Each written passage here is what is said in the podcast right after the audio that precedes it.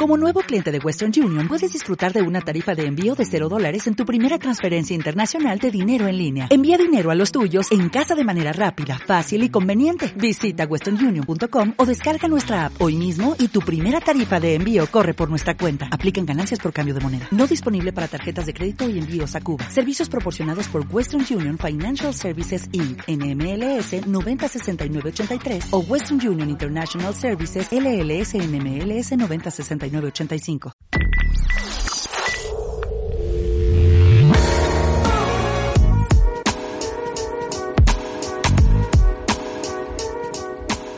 Hola, bienvenidos a un nuevo antídoto. Estamos súper contentos de poder estar con vosotros en otra ocasión. Como veis, estamos todavía en casa, nos queda un largo tiempo aquí y no queremos perder la oportunidad de traerles un podcast y sobre todo de poder dirigirnos a vosotros con un tema tan interesante como el que traemos hoy. En esta ocasión, como pueden ver ya, no estamos solos, eh, aquí está con nosotros alguien muy especial para nosotros. Y nosotros hemos escuchado charlas de él y demás, entonces en cuanto supimos y tuvimos la oportunidad de poder escribir y nos dijo que sí, estamos tan emocionados de poder presentarlo. Él es Carlos Chimpen, así que eh, te damos la bienvenida, Carlos, muchas gracias por aceptar la invitación de estar con nosotros. Y me gustaría que te presentaras un poquito. De dónde vienes, qué haces de la vida y demás. Bueno, muchísimas gracias y gracias por la invitación, por creer que puedo aportar mi granito de arena en este tema. Y bueno, ¿qué deciros? Pues soy de Salamanca, nací en Salamanca. Eh, me fui cinco años a Argentina, estuve cinco años trabajando allí en, la Universidad Dentista del Plata y estuve trabajando también como psicólogo de un, del centro de salud de allí, de la, llaman la municipalidad, aquí lo llaman el, bueno, un centro de salud. Claro, claro. Como psicólogo, atendiendo allí a todas las personas en todas las clases sociales, todas las edades, así que una experiencia inolvidable de trabajo allí. Y ahora mismo estoy en Cáceres, estoy por supuesto en casa, como no, puede ser de otra forma, y trabajo en la Universidad de Extremadura y tengo también consulta privada. Entonces eh, estoy trabajando como psicólogo y dando clases de psiquiatría y psicofarmacología. Qué bien, qué bien. Oye, pues qué, qué, interesante. Y con nosotros, por supuesto, está Narcis. ¿Qué tal, Narcis? ¿Cómo estás? Muy bien, en casa, como no, como toca aunque veáis este fondo así estrellado, estoy en casa y, mínimo 20 días más que vamos a estar aquí, porque en España han alargado un poquito el confinamiento.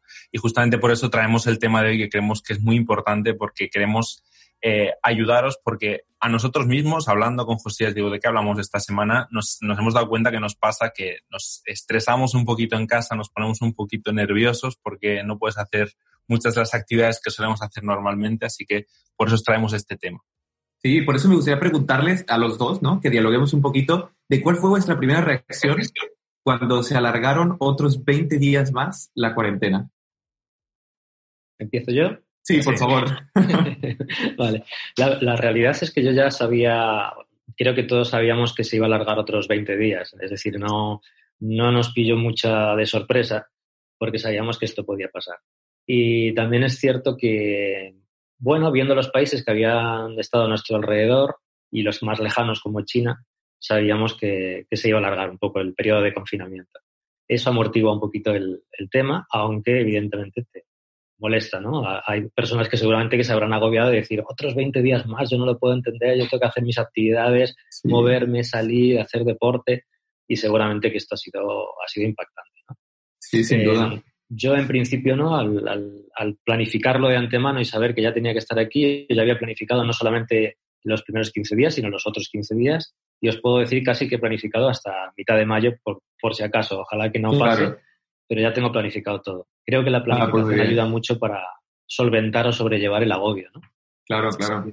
Yo en alguna ocasión ya he dicho que me gusta vivir sin expectativas porque que las expectativas en general hacen mucho daño y yo también tenía bastante en mente el hecho de que, digo, lo más seguro es que se alargue y así fue. Y de hecho estaba en un directo en Instagram con Josías cuando se anunció y el vecino salió con la cacerola a dar golpes y de repente digo, ¿qué está pasando? Y ahí, me entré, digo, ah, vale, se ha hecho oficial y, y, pues nada. Eh, sí, ¿no? Porque porque yo creo que tener una fecha, una fecha como final, o sea, si nos dijeran, miren, el 25 de junio se acaba todo. Hombre, pues tú ya tienes como una meta en, tu, en tu cabeza, ¿no? Pero si tú sabes que se va a estar alargando, no sabes hasta cuándo. Es como la incertidumbre juega como otro papel, ¿no? Y la incertidumbre a veces es como más, más complicado. No sé si lo, lo, veis vosotros, pero a mí al menos, si yo tuviera una fecha, yo estaría contento. Pero al no saber una fecha, y yo lo pienso por las personas que son autónomos, que están trabajando y demás, que tienen empresas como el vecino de Narcis, la incertidumbre mata, ¿no? Sí, la realidad es que la incertidumbre es una de las cosas que más aumenta lo que es el tema de la ansiedad, que es lo que nos está uniendo aquí. Eh, si te dicen una fecha determinada, evidentemente ya sabes cuál es la meta. El peligro de decir una fecha determinada es que la gente unos días antes de esa fecha determinada ya empieza a intentar hacer vida normal. Claro. Porque ya quiere, bueno, esto ya se acaba, ya se termina, entonces es como que se lo toman un poquito más a la ligera, porque ya está ahí la fecha. Es como los gobiernos a veces juegan con eso de voy a alargarlo un poco más, vamos a hacerlo poco a poco. Habéis visto las noticias, ¿no? Ahora van como manejarlo poco a poco, vais a tener que ir saliendo, luego con mascarilla, luego con no sé qué, primero nuestro, nuestro grupo de edad, luego los otros, como para decir, tranquilos, que va un poquito para de largo. Entonces, el tema de la incertidumbre es verdad que nos hace estar en una situación un poquito de nerviosismo, de ansiedad. Pasa lo mismo, permitidme que lo pase a lo mejor a sí, plano, ¿no? Aunque también está, puede estar relacionado. Eh, el tema de la espera entre que te toman una medida de, de lo que sea, por ejemplo, el coronavirus, ¿no? Te hacen la medida y la espera que hay hasta que te dicen si tienes o no tienes coronavirus, esa espera de incertidumbre, esa es, mortal. Sí. Un nerviosismo horrible, lo tendré, no lo tendré, contagiaré, no lo contagiaré. Y pasa con cualquier tipo de enfermedad, ¿eh? Con el cáncer, por ejemplo, si te toman algún tipo de prueba, biopsia, esa espera hasta que te dicen tienes o no tienes, horrible. Porque es peor la imaginación que luego la realidad lo que es que viene el catastrofismo que se te puede meter en la cabeza. Entonces luego vamos a ver que la ansiedad está, eh, la base que hay es incertidumbre, una especie de anticipación negativa y, bueno, jugar con la imaginación a lo loco, pero siempre en posición catastrofista. Ya, vaya, ¿eh? Claro, y es que yo creo que nos gusta eh, tener el control, aunque realmente en la vida lo, creo que lo que menos se tiene realmente es control sobre las cosas. Y a mí por lo menos me pasa porque tenía algunos planes hechos y yo ya tenía, yo ya estaba visualizando prácticamente el verano y el, y yo ya tenía pensado ir a otro, a otra ciudad a trabajar, todo ya como se me han roto los esquemas y trato de no, no ponerme ansioso ni estresarme nada, pero en el fondo es como, ¿qué está pasando? ¿Sabes? Como, ¿qué, qué, va, qué va a pasar en un par de meses? Pero bueno, eh, justamente para eso estamos aquí un poco, para sí. lo circunstancia, pues poder ayudarles de alguna forma. Sí, sería interesante que ahora dialoguemos un poquito y le contemos a nuestros amigos de Antídoto y que, que nos gustaría preguntarte ya, Carlos, ¿por qué es tan importante la prevención de la salud mental, tocar estos temas y sobre todo acudir a un profesional? ¿no? En Antídoto siempre motivamos a, todas las personas que acudan a un profesional, ¿no? Y a veces como desmitificar la posición del psicólogo, ¿no? Y, qué podrías decirle tú a las personas que se están dudando y, y qué le puedes decir a esas personas? Sí, bueno, yo creo que también un poco, gracias a los avances que se han ido dando, la gente tiene la, mente un poquito más abierta con respecto a lo que es la psicología o la psiquiatría, ¿no? Eh, las personas que vienen a verme no vienen simplemente porque tengan un problema de salud mental, a veces vienen por consejos, por orientación con respecto a los hijos, con respecto a la pareja, con respecto a, a sí mismos, a la familia. Entonces, muchas veces la parte de la orientación es fundamental. Y vas buscando a alguien que ha podido estudiar o que ha podido ver ciertas cosas, eh, no solo en los libros, sino en la práctica y en la experiencia, para que te ayuden en el tema de la orientación que te hace falta. Entonces yo creo que la gente tiene que desmitificar un poco la figura del psicólogo y decir, es que estoy loco. Pues no, no tienes que estar ni loco ni loca para acudir a un profesional de la salud mental. Simplemente lo que sucede, a mí me gusta explicarlo de una forma quizás visible, no, no estoy seguro de si será visible o no. Es como que estamos metidos en una caja y nuestra caja son todo, son nuestras apreciaciones del mundo, nuestra cosmovisión, nuestros prejuicios, nuestras ideas. Y cuando te pasa algo que te hace tambalear la caja, intentas echar mano de, esos, de esas cosas con las que antes te basabas. Es como el mapa en el cual te movías. Y dices, ¿y ahora qué hago? No me sirve. Estoy, estoy perdido, estoy perdida. Entonces, ¿de dónde tiro? Si mi caja se ha tambaleado. Esto puede ser por una muerte, puede ser por una enfermedad, por un accidente, o lo que estamos viviendo, el coronavirus. Nadie se esperaba una situación como esta, es eh, extrañísima, jamás hemos vivido algo así, eh, de estar confinado en tu casa con un estado de alarma, que te persigan si te pasas más de 15, 20 minutos con el perro, eh, es, un poco loco. Entonces la gente es, esto es una caja diferente, ya no sé cómo explicarme todo lo que hay. Entonces ahí aparece el tema de la ansiedad y evidentemente es muy bueno que puedas llamar a alguien que te explique que, ¿sabes qué? La caja se está moviendo, pero tú tienes una caja que te ha podido ayudar durante mucho tiempo, quizás puedes tirar de algunas cosas de ahí para poder explicar y poder adaptarte a lo que hay, y a lo mejor también tienes que meter nuevas herramientas y nuevas cosas en tu vida que te puedan ayudar para seguir adelante después de lo que ha sucedido. Yo creo que esto puede ser algo, algo interesante para que la gente tenga en la mente. Claro, claro. Los profesionales de la salud mental, ayudarte precisamente a esto. Vete construyendo, coge las cosas de la caja que te servían, que te están sirviendo, añade otras nuevas y yo te voy a aportar otras nuevas para que puedas continuar hacia adelante de una forma pues, más adaptada posible. Muy bien. ¿Y tú crees, Carlos, que absolutamente todas las personas que están sufriendo el confinamiento llegan a sufrir ansiedad? ¿Cómo identificamos a alguien que pueda estar en una situación de, ansiedad eh, simplemente pues porque no, no está seguro? Porque yo puedo decir que quizás lo mío es ansiedad, pero quizás simplemente sea aburrimiento o, darle vueltas demasiado a la cabeza o cómo se identifica la ansiedad. La verdad es que hay como, se podría decir como que hay grados. Eh, hay grados de ansiedad y evidentemente uno puede tener un nivel mínimo que podría ser la inquietud, ¿no? el sentir inquietud de decir, yo es que no sé, no sé qué hacer, estoy aquí encerrado en casa y tengo que mm, hacer cosas, pero luego no, no me sale, no puedo pensar. Entonces, el tema de la inquietud es una, una de las de, de los eh, mínimos que hay, si queréis, de, de, la ansiedad. Que yo creo que casi todo el mundo en una situación como la que estamos viviendo tiene ese tipo de, de de sintomatología, si queréis. Pero eso no, no, creo que sea para asustarnos. Es un poco la sensación de, del cuerpo o la emoción que surge en el cuerpo ante una situación que realmente era imprevisible. El tema de la ansiedad ya cuando empieza a preocuparte es cuando empieza a haber agobios, cuando empieza a haber sintomatología más física, taquicardias, problemas de respirar. Entonces, esto ya es un, un poco más, eh, más llamativo, ¿no? Claro, claro. el fondo, la, palabra ansiedad, la estamos utilizando casi como si estuviéramos comprando en el mercado, ¿sabes? O sea, ¿Qué ansiedad tengo? Vale, ansiedad en qué? Los exámenes. En si mi novia me dice que sí o que no. Si tengo que ir a un concierto y me pongo nervioso porque tengo que ir al concierto. Es decir, los nervios habituales ya le han puesto la palabra ansiedad. No, la verdad es que ansiedad es una palabra realmente fuerte. Está dentro de lo que es el, diagnóstico de los trastornos mentales, del DSM, el manual de diagnóstico de los trastornos mentales, ahí aparece la ansiedad. Pero la ansiedad aparece además como una cantidad de espectro de, otros eh, diagnósticos que lo incluyen y que al final es algo más dramático que simplemente estoy con inquietud. Claro, claro. Pues mira, qué bueno que lo mencionas porque yo creo que es súper interesante, ¿no? Que, nosotros siempre nos gusta definir los términos de los que hablamos, ¿no?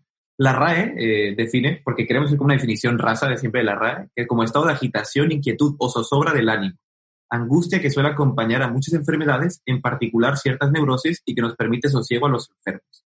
Pero nos gustaría hablar un poquito, ya que estamos hablando de que en este podcast vamos a hablar sobre la ansiedad, ¿cómo definiríamos, no? O sea, ¿cómo podríamos definir a las personas para desmitificar un poco el término ansiedad, que tú dices que está muy sobreexplotado y sobreutilizado? ¿Cómo podríamos definirlo, eh, el término ansiedad? Mm, mira, yo creo que para que la gente lo, entienda, eh, habría que asociar ansiedad con miedo. ¿vale? Este es, este es un poco la asociación que tienes que tener. Entonces, cuando hablamos de ansiedad, sería como un estado afectivo de la persona asociado con un temor o miedo excesivos ante una situación concreta o imaginada. Porque esto es súper curioso, ¿vale? La gente o los seres humanos tenemos la capacidad de imaginar y tener emociones con respecto a lo que imaginamos. Entonces, cuando imaginamos ciertas situaciones y esa situación me produce temor, miedo, angustia, eso podría ser eh, lo que denominamos como ansiedad. Em, la segunda cosa que es importante es, vale, yo tengo el estado afectivo que está asociado al miedo, al agobio, a la angustia, todo este tipo de cosas, con un objeto que está presente, que es real o que me lo imagino, pero la segunda cosa que tiene que pasar con la ansiedad es que siempre intento evitarlo, la situación. Siempre lo evito. Y esa evitación lo que hace es que cronifica el temor. Entonces, esta es un poco la definición del, miedo. Vale, lo, explicamos con el coronavirus.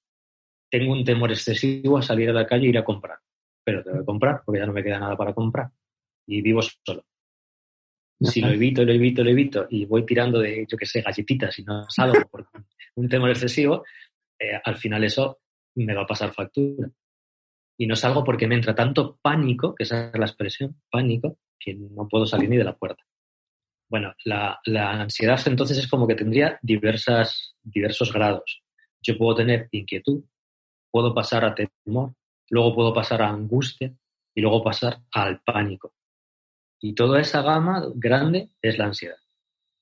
Entonces, claro, por eso decía, veis que la gente lo utiliza así como de tú a tú del día a día, pero no se dan cuenta, luego a nivel profesional tenemos otra clasificación diferente de lo que es la ansiedad. Tenemos las fobias. La fobia es ansiedad. El estrés. El estrés es ansiedad. Luego hay otra que se llama el estrés postraumático, que vamos a hablar de eso después del coronavirus, ya lo veréis. Eso también es ansiedad. El trastorno obsesivo compulsivo, eso también es ansiedad. Entonces, claro, la gente es como que, wow, ansiedad, ansiedad, todo es ansiedad. Tranquilos. Es, por eso lo que decías antes, José, es muy chulo. Por favor, ir a hablar con un profesional para que sepáis en qué nos estamos moviendo. A lo mejor el miedo que tú estás teniendo es racional, es lógico. Cuando yo salgo a la calle a comprarme como mis guantes, mi mascarilla, mis gafas, intento ir lo más tapado y lo más protegido posible. Ahora lo que no voy a hacer es para ir a comprar al supermercado ponerme como si fuera uno de los enfermeros que atiende la UCI. Todo este blanco, eso ya sería excesivo, ¿no? Entonces, vale, la, ansiedad sería un grado excesivo de miedo, ¿vale? Y que está acompañado de respuesta del sistema nervioso simpático, aceleración del corazón, sudoración, eh, nerviosismo, temblores, eh, bajadas o subidas de tensión, ese tipo de cosas. Vaya. Yo tengo una duda que es un poco por desconocimiento. ¿La ansiedad se trata eh, con medicación o con hablar de ello te puede ayudar? Eh, depende de los grados. Depende. Depende de los grados. Si el grado es muy, muy grande, a veces para poder llegar a hablar eh, te hace falta algún tipo de medicación. Entonces, claro que hay un tratamiento, que son psicofármacos, por supuesto, ansiolíticos, que se llaman, que lo das en grados mínimos, en dosis mínimas, y la gente pues, puede seguir eh, haciendo vida, puede ir al tratamiento psicológico y charlar.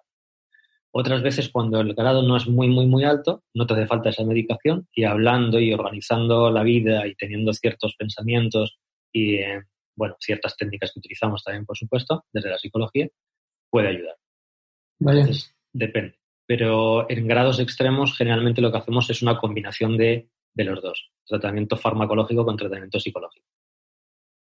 Antes, de llegar a todo esto, Carlos, yo sé que la ansiedad finalmente eh, tiene un origen, ¿no? Y un poco la pregunta que, tenemos ahora, porque, porque tenemos otra pregunta, ¿no? Que hablamos de que si nos, afectaba, nos afectaba la ansiedad, ¿no? Yo creo que la ansiedad nos afecta muchísimo. O sea, es como que a los seres humanos más esta situación está claro que nos afecta porque si lo vemos en torno físico, ¿no? O sea, si ya nos está afectando en torno físico y tal vez tenga pues taquicardias o demás, vemos que sí que afecta, incluso puede interrumpir el vivir natural de las personas. Pero me gustaría preguntarte, Carlos, cuando hablamos de la ansiedad, ¿viene de la nada? O sea, ¿viene o, cómo se desarrolla, no? O sea, ¿hay un antes y un después de la ansiedad?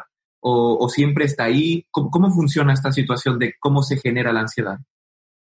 Bueno, esto es... Eh, yo tendría varias respuestas, porque esto es como, esto es como siempre, ya, ya te lo voy a explicar muy fácil. Eh, ahora mismo lo que más prima dentro de la psicología y de la psiquiatría es explicarlo todo de forma biológica. Están los genes. Es genético. o sea, lo llevas ahí y claro, en algún momento se dispara la parte de la ansiedad porque lo tenías en los genes. Ahora, cuando tú le preguntas a alguien que te responde eso y dices, vale, ¿en qué gen está lo de la ansiedad? Eh, mm, eh, bueno, no, no lo hemos descubierto. No ah, sabemos en qué gen está. Entonces, ¿por qué me dices esto? Bueno, porque hemos descubierto que los padres que tienen ansiedad, luego los hijos también tienen ansiedad y luego también eh, los nietos, entonces que se transmite. Entonces, por eso creemos que es genético. Pero a lo mejor es porque cómo se mueve la familia o eh, la forma de responder ante las situaciones. O también tiene que ver con el aprendizaje. Entonces, eh, evidentemente habrá grupos de psicólogos o de profesionales que te digan que es un problema genético, que es algo que proviene de ahí. Otros te van a decir que es un problema de traumas de la infancia. Em, yo apostaría, no sé si perdería o no, pero apostaría a que parte tiene que ver con la sociedad en la que vivimos. Es decir, nuestra sociedad nos exige ciertas responsabilidades o ciertas respuestas, a menudo rápidas, y que cuando tú no estás cumpliendo o no estás al nivel de las exigencias que te hace la sociedad, empiezas a estar nervioso, nerviosa, porque no cumples, porque no llegas a la perfección que te piden. Entonces, la propia sociedad se ha convertido en un factor ansiogénico o de creación de ansiedad que hay que limitar. Y de estas cosas son de las que charlamos con las personas. Vale. quizás puedes juntar todas y tendríamos la respuesta de por qué la ansiedad. Los genes, cosas que han ido sucediendo en mi vida que han hecho que yo tenga ciertos temores o ciertos miedos, más nuestra sociedad que no ayuda para nada para el tema de, de ser tranquilos y vivir en paz, sino todo lo contrario. Rápido, todo rápido, cuanto más rápido mejor y siempre eficaces. Por supuesto, no te puedes permitir el fallo. Claro. todo junto creo que podría dar lugar a, la ansiedad.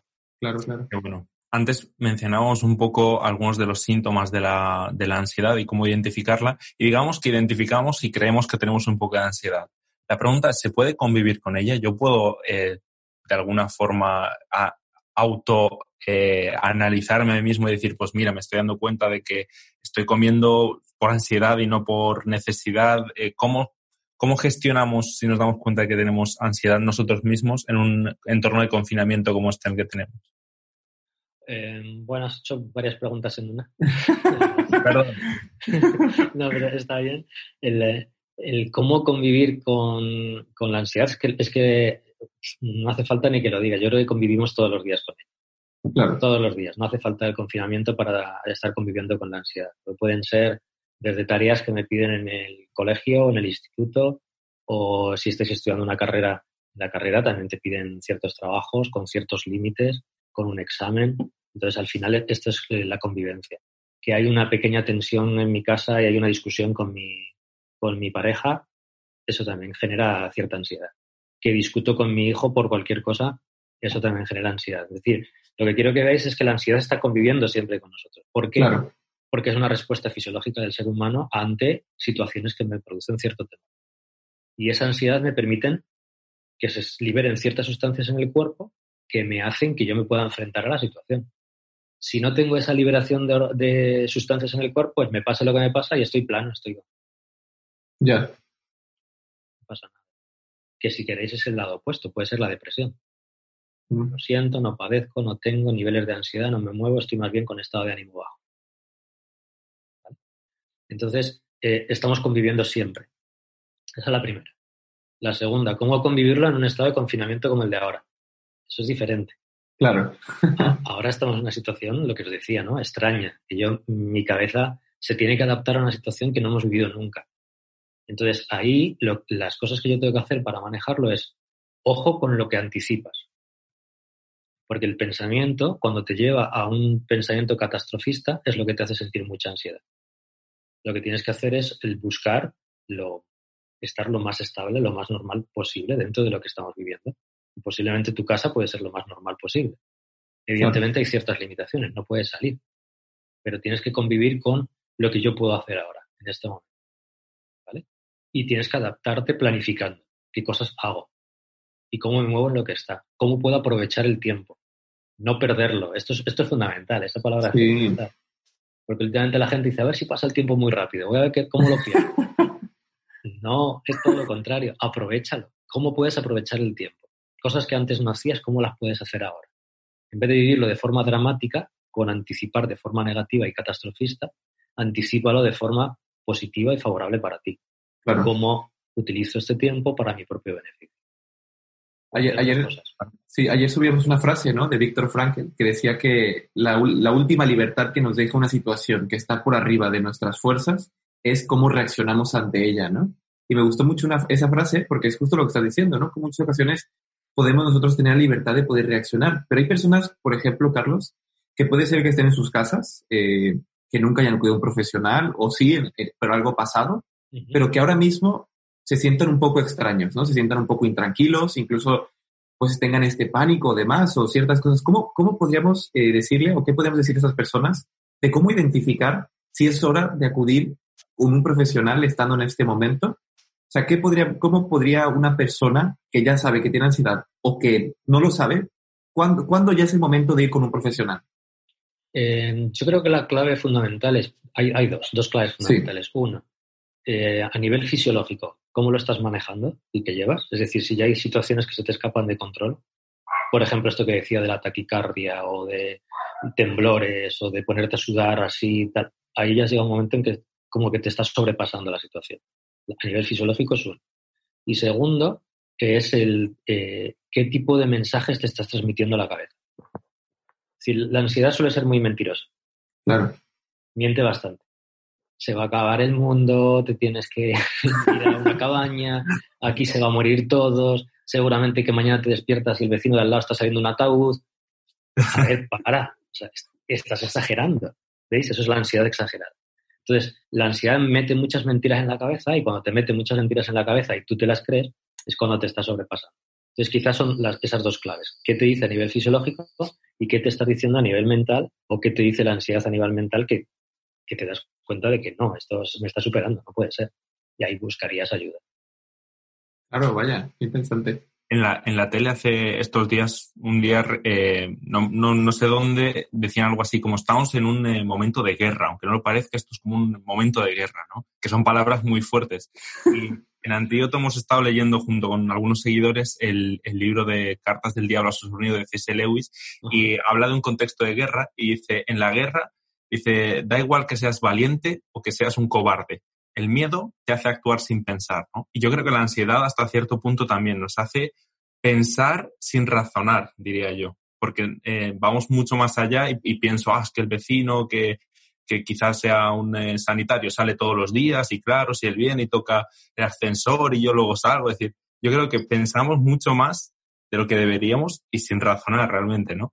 Y creo que eso es, eso es muy contraproducente para nosotros y, lo que está diciendo me, me parece súper útil y trato de identificar, digo, a ver si yo tengo... sé que tengo un poquito, pero, pero yo trato de manejarla. claro. Pero... Es, un poco la parte lógica ¿no? del ser humano. Cuando pierdes esa parte lógica dices, a ver, qué mentiras me está soltando aquí la ansiedad y me las estoy creyendo. Cuando he visto yo cadáveres por ahí por todas partes saliendo, o sea, que no, que no, que no para, párate un poco. Claro, Pues al final esto lo habréis escuchado mil veces. una de las cosas que más dicen los psicólogos es la parte de la relajación, ¿no? Claro. Tenéis que relajar, respirar, venga, y ahora piensa con claridad. claro. Porque, al final es esto. Sí. Pero antes de pasar a la siguiente pregunta, Carlos, me gustaría hacerte como un paréntesis y preguntarte. Imagínate que nosotros convivimos con, por ejemplo, imagínate yo que estoy viviendo con mi esposa, ¿no? Que estamos conviviendo y demás, y yo noto que ella está un poco extraña, ¿no? Que tiene un miedo eh, pues muy, muy exagerado y demás. ¿Qué puedo hacer yo para ayudarle? ¿no? Porque en muchas ocasiones también está la compañía, que ahora que estamos en casa, y puede ser que estemos eh, pues cinco o seis en casa, no sabemos nuestros amigos cuántos estén en casa, ¿cómo podemos ayudar a una persona que está sufriendo estos eh, ansiedad, ¿no? Porque en muchas ocasiones la respuesta más válida es como, venga, relájate, no pasa nada, como vete a tu cuarto. ¿Qué, cómo pueden ayudarle? Vale, esto cuando estudiamos intervención en crisis, eh, los mensajes más inútiles que puede decir a alguien es tranquilo, no pasa nada. es lo más inútil que puede hacer. Claro, tranquilo, ya quisiera yo estar tranquilo, pero si me estás diciendo tranquilo o tranquila es imposible, o sea, me estás poniendo más nervioso. Entonces, el tranquilo, tranquila, nada. El no pasa nada, pues hombre, claro que pasa. me estoy poniendo nerviosa y me estoy poniendo mal. Si me dices no pasa nada es que no me estás escuchando ni estás conmigo. Entonces, los dos mensajes es no digas esto, no digas ni tranquilo, no pasa nada la, recomendación más básica es desvía la atención hacia otro lado.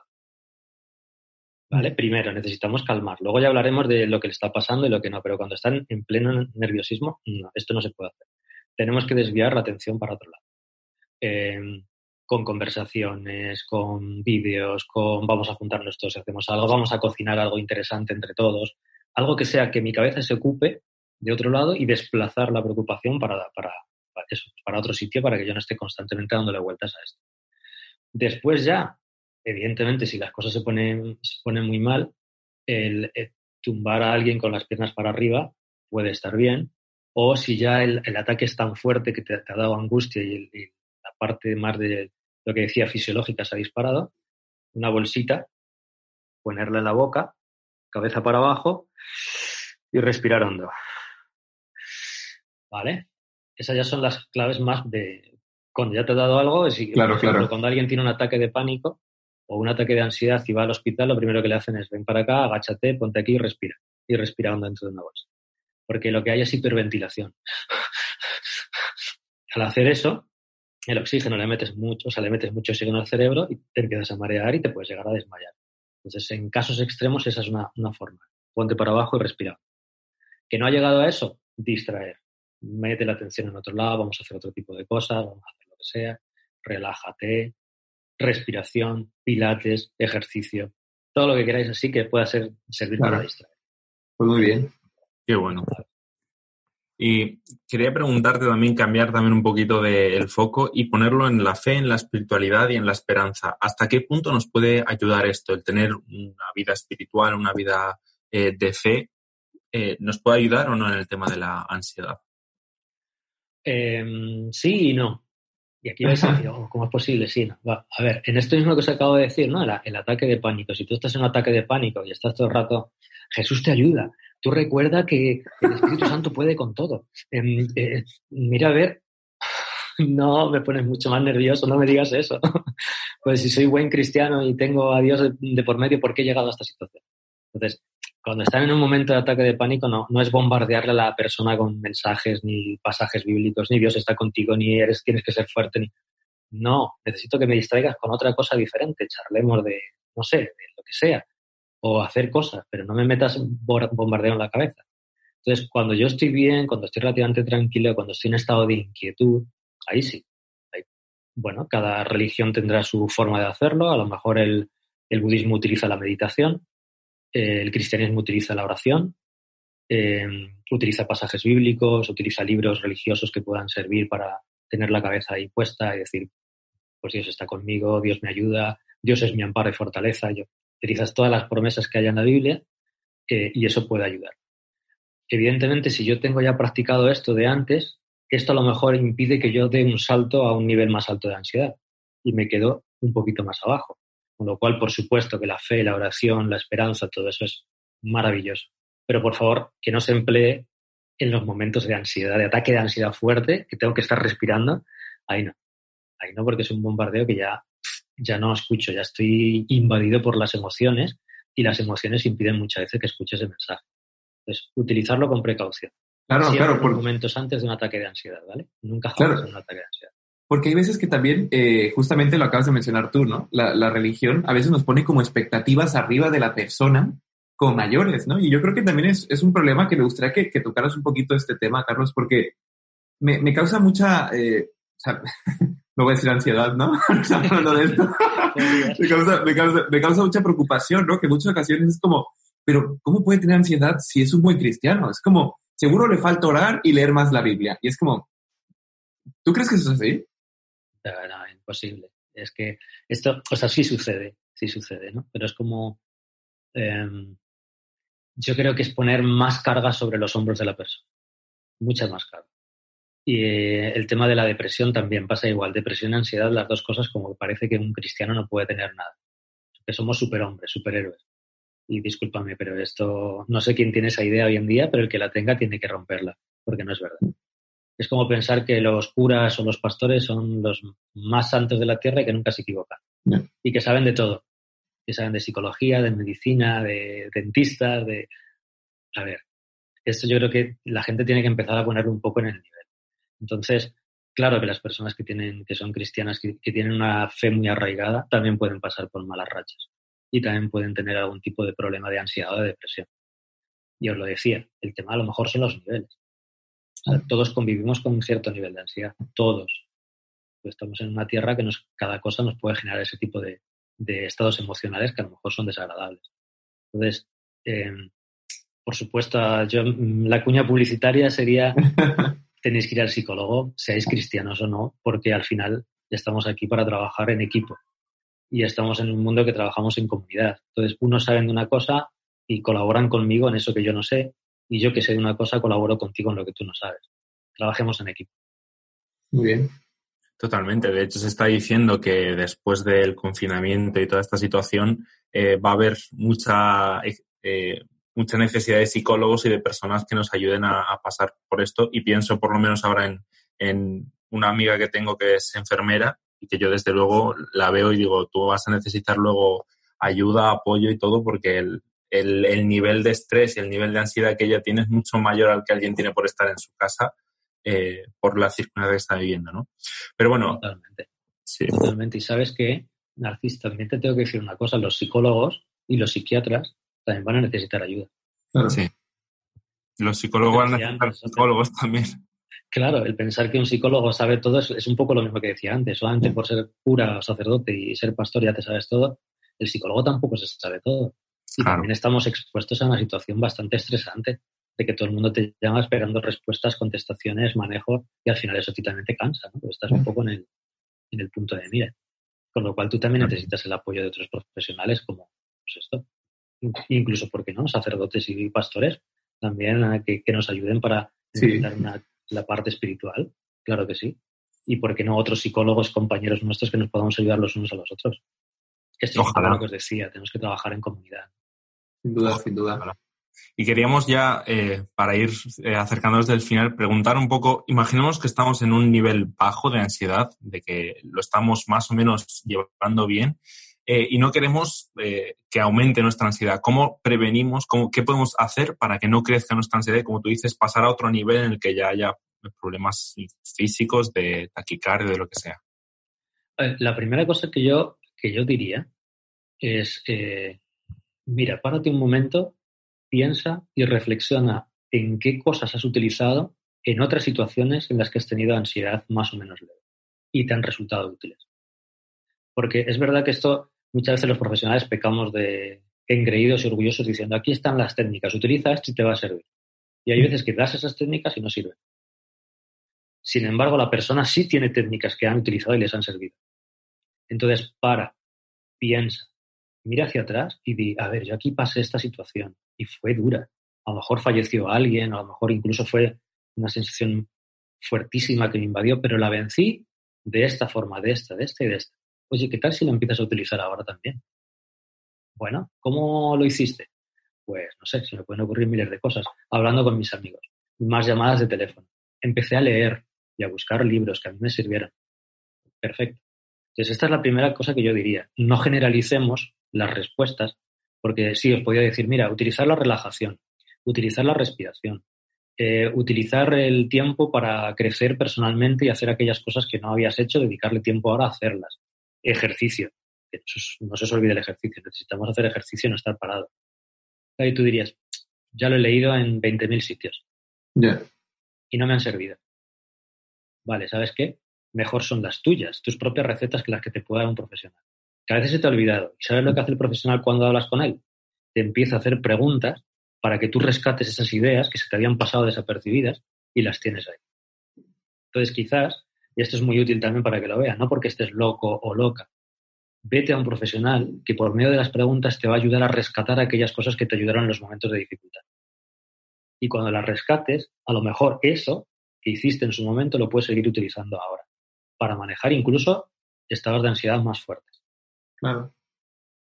Entonces, no buenísimo. Sé si respondo. Sí, sí, sí, sí, no, bueno, buenísimo, buenísimo, buenísimo. Y bueno, lamentablemente para nuestros amigos eh, hemos llegado al final del podcast y siempre, Carlos, para irnos, nos gusta dejar algún consejito práctico, ¿sabes? Algo que, la gente, bueno, ya lo acabas de decir uno muy importante, pero un consejito práctico que podamos decir que tenga que ver con, pues, con la prevención, con, con, con cualquier cosa, ¿no? Incluso pues, espiritual, ¿no? Si, si la oración o cualquier cosa que podamos dejar a nuestros amigos que puedan poner en práctica ya mismo, ¿no? O sea, mañana mismo que puedan ya poner en práctica y que puedan empezar a hacerlo. Entonces, no sé si quieres empezar tú, después seguimos eh, Narcis y yo. Bueno, el, de Narcis y yo será un poco lo que podamos, ¿no? Pero seguro, Carlos, si quieres decirnos un consejito más práctico que puedan eh, servirle a nuestros amigos.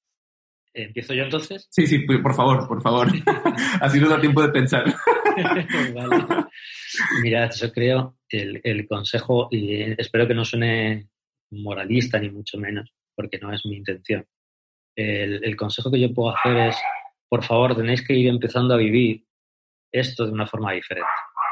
No el coronavirus, ¿eh? Lo que quiero que empecéis a vivir de forma diferente es lo que ha sucedido con vuestras vidas.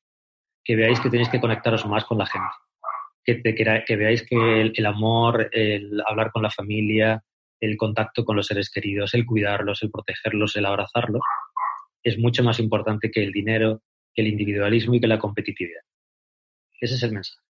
Y em, no, hago, no, os digo técnicas concretas para esto. Lo que os digo es que tenéis que reflexionar acerca de cómo nos ha llevado la sociedad a pensar de un modo competitivo e individualista, pensando solo en nosotros.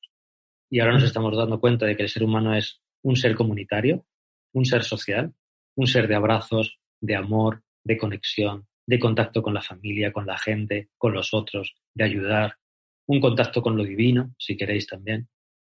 Entonces, por favor, creo que tenemos que salir de aquí aprendiendo algo de esta situación del coronavirus. Súper interesante. Muchas gracias, Carlos. Ahora, si quieres, voy yo porque después Narcis despedirá el podcast. Y a mí me gustaría decir a nuestros amigos, eh, una, que no están solos, que por favor, si necesitan ayuda o lo que sea, por favor, escribirnos al Instagram. Yo creo que es un consejo muy práctico hablar con alguien, escribirnos y nosotros tal vez no te podremos ayudar porque no somos profesionales de esto, pero sí podremos ayudarte a dirigirte con una persona profesional. Así que escríbenos, no estás solo, podemos buscar soluciones juntos y, yo creo, y de corazón te lo decimos ahora mismo si estás escuchando, no estás solo en esa situación tan complicada, escribe y seguro que vas a encontrar respuestas fuera de ti. Bueno, Narcis, es tu turno. El último consejo que, bueno, eh, después de Carlos, poco que añadir, pero eh, yo creo que debemos hacer un, tenemos la, el regalo de las redes sociales y debemos hacer un uso ahora más que nunca responsable de él y, utilizarlas para conectar con las otras personas en la medida de lo posible, pero que las redes de, sociales las dejemos de utilizar como algo donde yo aparento y utilizar las redes para conectar con los otros. Ahora que yo estoy en mi casa y tú estás en la tuya y no puedo, pues eh, a través de las redes, pues eh, animar, hablar, más que, más que mirar Netflix y estar yo mismo solo encerrado en mi habitación, pues intentar un Zoom, un Instagram, lo que sea, se puede utilizar para eh, ver que los otros también están pasando por lo mismo que tú y así pues se da apoyo de alguna forma y se, se puede animar unos a los otros. Y ponemos a, nuestra, a vuestra disposición nuestras redes sociales, desde luego, como dice José, para adelante escribirnos y en cualquier momento en la medida de lo posible, os, os podremos ayudar o por lo menos escuchar. Eh, que eso también muchas veces pues hace falta, ¿no? Eh, bueno, muchísimas gracias, Carlos. Y creo que quieres añadir algo más. Seguro que me sale otra cosa más.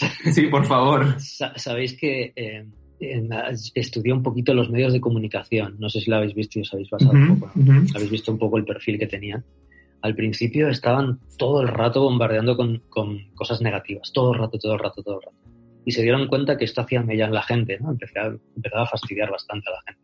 Y entonces empezaron a meter mensajitos de esperanza, no sé si lo habéis visto. Sí, no sé qué señora de 102 años se ha curado, eh, ha salido no sé quién de la UBI, el aplauso que ofrecen a no sé quién que la ha desintubado. O sea, empiezan a meter esos mensajes. Se habían equivocado de cómo estaban enfocándolo todo. Y eh, yo creo que el mensaje también que quiero dar a la gente que nos escuche es cuidado lo que escucháis, que no sea todo invadido de negatividad, todo catastrofismo, porque no es cierto. El ser humano es súper fuerte y está haciendo muchas cosas para sobrellevar la situación y también esos mensajes merece la pena escucharlos. Quedarnos con esos mensajes de esperanza que hay. Sin duda, sin duda. Carlos, me gustaría, me gustaría agregar, antes de que Narcis despida, ¿cómo te puede encontrar la gente? O sea, eh, cuéntanos un poquito, ¿cómo te puede encontrar la gente en el caso de que necesite ayuda o demás? Eh, ¿Cómo podría hacerlo? Pues hay un correo electrónico que pueden utilizar, que es aetensec, a E T E N S E C arroba gmail.com aetensec entonces ahí se puede escribir la gente y podemos conectar con ellos. Si no puedo atender yo, hay una red de profesionales que también pueden atender y los puedo derivar. Ahí tenemos la Asociación Española de Terapia Narrativa y tenemos unos 80 profesionales de terapia narrativa que pueden atender a las personas también y que están dispuestos a hacerlo en estos momentos. Fenomenal, fenomenal. Pues lo dejaremos entonces en el Instagram y aparte en la descripción del, del, podcast y todo, lo dejaremos para que la gente pueda tener el, el, el email y puedan contactarte a, a todos los profesionales que, que, están, que están contigo en este momento. Claro, que busquen Asociación Española de Terapia Narrativa. Y fenomenal. Ahí, nos va a encontrar. Fenomenal. Pues genial, muchísimas gracias de verdad por esto, este tiempo. Muchísimas gracias a ti también que nos estás escuchando, que habrás llegado hasta este momento. Y simplemente eh, no olvides que te vamos a dejar en las redes sociales tanto el contacto de Carlos que ha dicho como eh, nuestras redes a tu disposición para que en cualquier momento te podamos ayudar de la forma que, que, que podamos, ¿no? Eh, muchas gracias, Carlos, de verdad, por este tiempo, que sabemos que ahora mismo es muy preciado. Y no olvides que este podcast está subido en vídeo en YouTube y nos puedes encontrar en Spotify y en un montón de redes. Así que nos vemos la semana que viene con un nuevo podcast. Muchas gracias por escucharnos. Hasta luego. Gracias. Nos vemos. adiós. adiós.